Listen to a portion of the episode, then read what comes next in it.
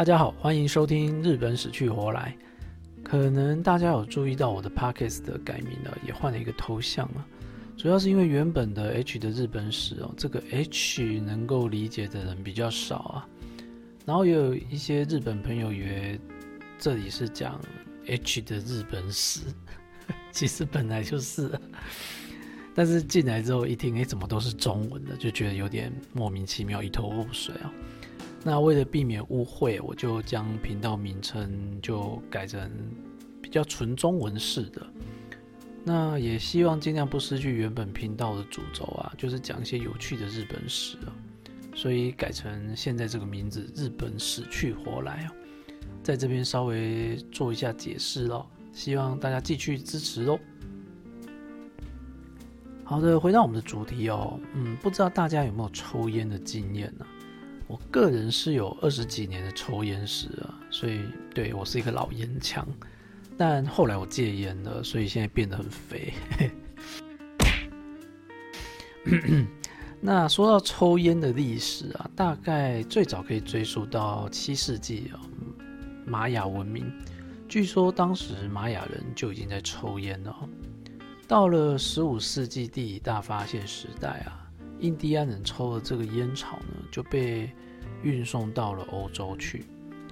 那后来到了十六世纪，葡萄牙人来到日本，除了带着可以改变战争形态的铁炮，也就是火神枪，也顺便带来了烟草。根据八条宫智仁亲王的一本书啊，《烟草说》的记录啊。日本人抽烟最早的记录大概是在一六零九年江户时代前期，或者更早。那同一时期啊，烟草的种子哦也同时来到日本。那顺带一提，大家可能不认识这位八条宫智仁亲王啊，在京都有一个很有名的皇家庭园，叫做桂离宫。就是这，就是皇族度假的别墅区啊，其实就是在他手上完成的哦。好的，回到烟草的话题啊，一开始烟草在日本呢是被当作药品使用的，所以只有上级的武士还有一些富商才抽得起啊。那到了江户中期呢，很多农民改种烟草，所以烟草慢慢普及，一般老百姓啊或多或少都可以抽上几管。那到了明治时期，还有一段时间呢，是政府鼓励大家抽烟，因为当时烟草是国营事业，特别是明治维新后啊，为了跻身世界列强，需要大量资金，卖烟呢可以增加税收和国库收入，所以在甲午战争的那个时候啊，政府是鼓励老百姓吸烟来增加税收。这种政府带头鼓励吸烟，放到现代的话，大概会被董事基金会骂到臭头吧。二次大战后，也就是差不多到了昭和四十年哦，也就是一九六五年左右啊，日本的吸烟人口达到高峰，到底有多高哦？恐怕让你没办法想象。根据日本厚生劳动省的统计啊，昭和四十年到昭和四十二年，也就是一九六五到一九六七年间，全日本二十岁以上的男性中啊，吸烟者竟然高达百分之八十，也就是说，每五个成年男性中就有四个人在抽烟。那女性呢，就稍微低一点，但也很平均啊，都一直维持在十三。趴到十五趴这个区间，一直到了平成六年，也就是一九九四年，很近啊，离我们现在已经有点近了。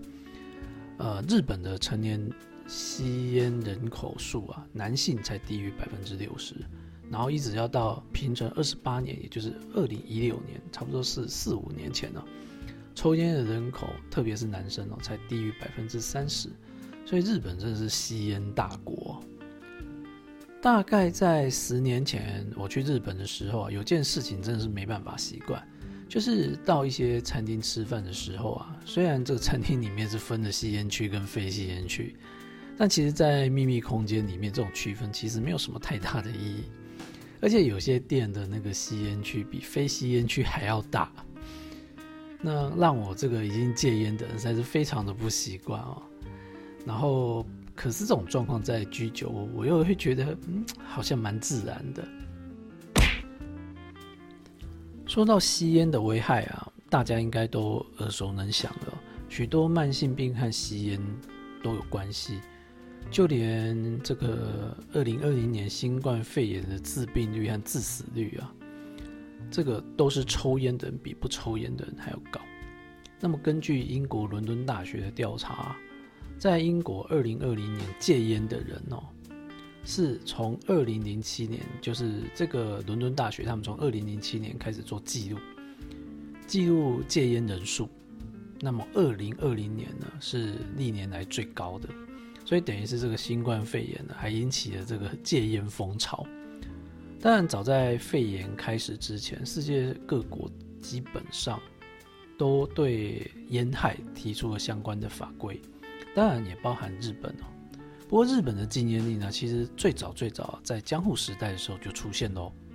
刚刚有提到烟草跟这个烟草的种子啊，在江户时代就已经很普及了，但实际上烟草是在战国末期就已经传入日本了。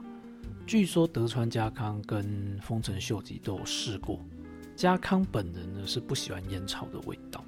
而丰臣秀吉的老婆，也就是电电，据说是日本史上第一个抽烟的女人。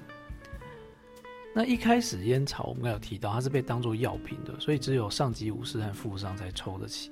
后来流行起来了，但这个一流行呢，就产生了一些社会问题。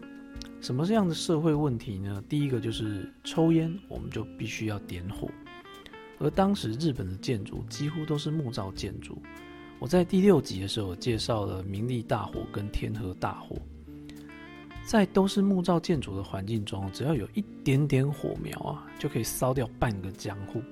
而江户城本身哦，也因为有人抽烟哦，引发过火灾。那么当然不止这个原因哦，火灾是一个原因啊。但是各位想想看，如果烟草的收益非常的高，老百姓、农民都跑去种烟草。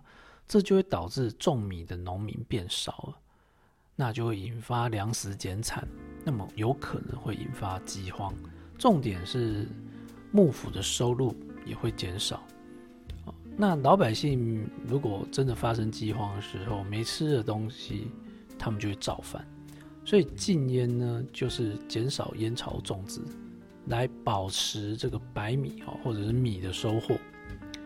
那还有一个原因呢？就是当时社会上出现一些特异独行的人群，被称为轻骑者。